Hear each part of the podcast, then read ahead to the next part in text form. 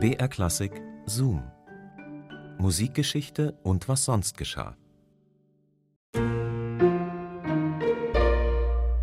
Wer behauptet, dass er immer ehrlich ist, der lügt. Denn immer nur die Wahrheit zu sagen, das ist einfach, ich weiß nicht. Also ich jedenfalls finde es unmöglich für mich, nicht schaffbar, überhaupt nicht. Fängt schon dabei an, äh, wenn mich jemand fragt, wie geht's dir? Und ich äh, fühle mich eigentlich überhaupt nicht gut, aber ich habe jetzt keine Lust, irgendwie alle möglichen Probleme auszupacken. Dann sage ich, ja, passt schon, mir geht's gut. Oder, ähm, hey, wie findest du meinen neuen Pulli? Und ich denke mir so, ja, weiß ich nicht. Ähm, oder ich kriege ein Geschenk und die Person meint es wirklich gut, aber es ist was, damit kann ich einfach überhaupt nichts anfangen ja, dann bin ich ehrlicherweise nicht ehrlich und sage nicht, ey, kann ich nichts mit anfangen, sondern ähm, ich freue mich. Und das hat mich auch schon in ziemlich doofe Situationen gebracht. Meine Mutter bringt mir jedes Jahr Honigshampoo mit aus so einem Hotel irgendwo in Österreich. Und ich finde, das stinkt wie Sau, das Zeug. Aber ich habe mich halt irgendwann mal überschwänglich darüber gefreut. Ich glaube sogar ein, zwei, dreimal. Und jetzt komme ich aus der Nummer irgendwie nicht mehr raus. Jetzt kriege ich einfach immer dieses Stinke-Shampoo jedes Jahr aufs Neue. Und jetzt komme ich da irgendwie nicht mehr raus. Eine richtig dämliche Notlüge, die sich jetzt nach mehreren Jahren kaum mehr auflösen lässt. Also habe ich Honigshampoo und ich schenke es einfach weiter, denn es gibt Leute, die mögen das total gern. Aber erstmal hallo und herzlich willkommen zu unserem Podcast Zoom Musikgeschichte und was sonst geschah. Hier bekommt ihr skurrile Anekdoten und Geschichten aus der Welt der klassischen Musik und jede Woche picken wir eine neue Folge für euch raus aus dem Radioarchiv von BR Classic. Ich bin Christine und heute geht's um Fritz Kreisler. Das war der Geiger schlechthin im frühen 20. Jahrhundert und komponiert hat er auch gerne. Und das so gut, dass seine Stücke teilweise mh, hm, zum Verwechseln ähnlich klangen mit Stücken von Vivaldi und Co. Und statt damit nun anzugeben und zu sagen, hey, schaut mal, ich kann so super gut komponieren wie Vivaldi, statt das so zu machen, hat Kreisler sich ja einen anderen Weg überlegt. Falsche Bescheidenheit könnte man vermuten. Vielleicht war es auch irgendwie super cleveres Marketing mit den Big Names der Szene. Ihr könnt euch jetzt einfach selbst ein Urteil bilden. Viel Spaß beim Hören.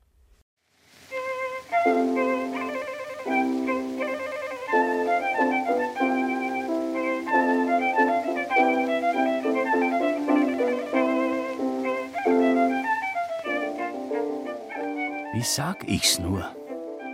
Wie stelle ich das jetzt geschickt an? Irgendwie muss das doch zu schaffen sein.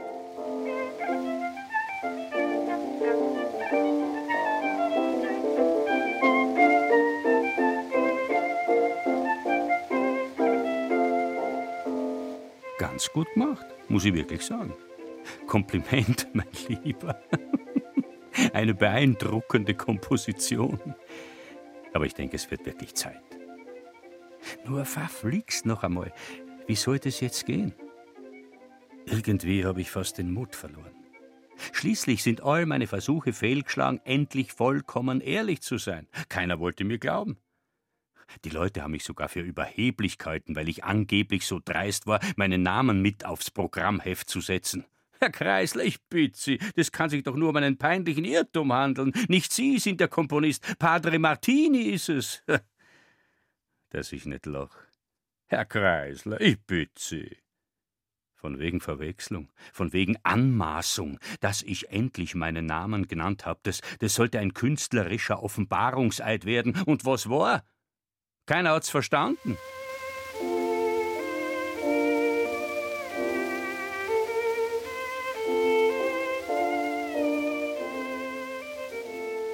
Aber keine Frage.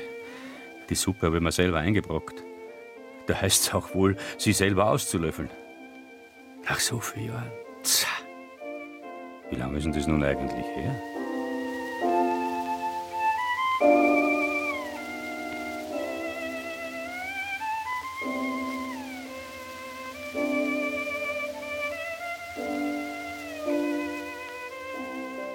Im frühen 20. Jahrhundert hatte sich Fritz Kreisler als wichtigster Geiger seiner Zeit etabliert. Sein Ruhm kam unter anderem von seinem Spiel, das sich durch Charme und Eleganz auszeichnete. Er kam aber auch von den kleinen Konzertstücken, die Kreisler im Programm hatte. 1905 veröffentlichte er klassische Manuskripte, Werke von Vivaldi, Pugnani oder Martini, die er, so sagte Kreisler, in einem südfranzösischen Kloster entdeckt und für Geige und Klavier arrangiert habe. In Wahrheit hatte Kreisler diese Eigenkompositionen hie und da im Stile anderer Komponisten verfasst. Sie als die seinen auszugeben, traute er sich offenbar nicht zu. Dabei hatte er etwa zu dem Beethovenschen Violinkonzert Kadenzen geschrieben, die noch heute von anderen Geigern nachgespielt werden.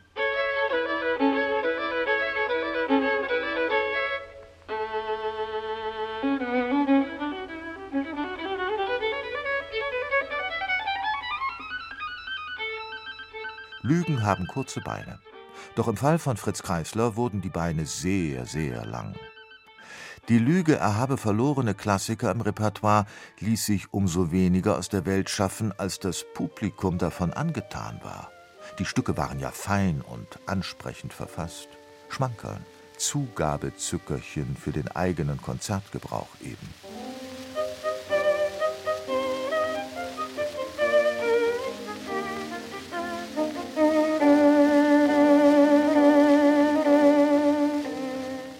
Notwendigkeit hat mich vor 30 Jahren dazu gezwungen, als ich mein Programm erweitern wollte.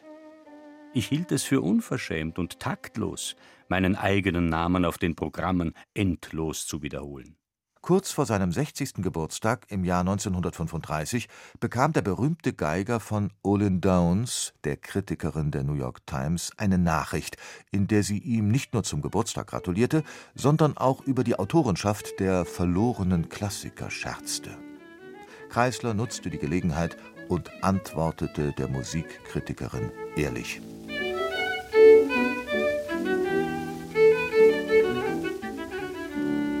Ich hielt es für unverschämt und taktlos, meinen eigenen Namen auf den Programmen endlos zu wiederholen.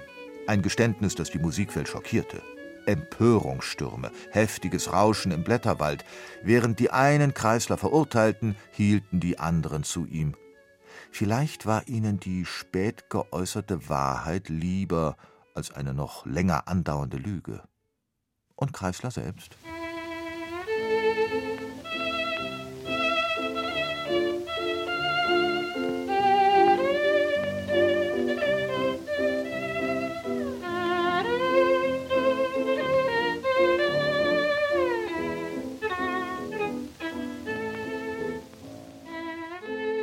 Es sei schließlich egal, wer die Stücke geschrieben habe, wo sie doch so erfolgreich seien, behauptete der Geiger. Er führte zudem an, hätte er sie als die eigenen präsentiert, so hätte wohl niemand diese Stücke wirklich beachtet. Aber ob das stimmt? Kreisler hat immerhin einige sehr erfolgreiche Schmankern verfasst. Liebesleid und Liebesfreud, Tambourin Chinois oder Caprice Viennois. Das Publikum gab ihm und nicht den Empörten recht und ging weiterhin in seine Konzerte. Fritz Kreislers Geständnis. Das war ein Zoom von Elgin Heuerding. Zoom, Musikgeschichte und was sonst geschah, gibt's immer samstags neu in der ARD-Audiothek und natürlich überall, wo es Podcasts gibt. Und wenn ihr uns abonniert, dann kriegt ihr sowieso immer alles ganz brandneu mit. Nächste Woche geht's dann um Domenico Scarlatti. Komponiert hat der hauptsächlich für Klavier und das wie ein Weltmeister. Da kann echt jeder Klavierschüler, jede Klavierschülerin ein Lied von singen oder ähm, klimpern. Und er hat echt eine Klaviersonate nach der anderen rausgeballert. Wahnsinn mit Methode, spottet Hans von Bülow. Und er ist mit seiner suffisanten Bemerkung nicht allein. Zwar gestehen alle ausgewiesenen Fachleute Domenico Scarlattis Sonaten klaviertechnisch innovative Qualitäten durchaus zu, aber um Himmels willen, warum müssen es gleich 555 sein? Ist diese Irrsinnszahl nicht vielmehr Ausdruck eines obsessiven Charakters, eines manischen Wesens? Genial oder wahnsinnig? Was trifft auf Scarlatti zu? Ich weiß es nicht. Hören wir nächste Woche. Bis dahin macht's gut. Eure Christine. BR Klassik. Dein Weg, dein Ziel. Hallo, mein Name ist Marie Jacot und ich bin Dirigentin. Hi, ich bin Miriam Welte und ich bin Bahnrad-Olympiasiegerin. Zusammen machen wir den Podcast Dein Weg, dein Ziel. Wir sprechen über Teamwork, Ausrüstung Disziplin und das Erreichen von Zielen. Hören könnt ihr den Podcast Dein Weg, dein Ziel in der ARD Audiothek und überall, wo es Podcasts gibt.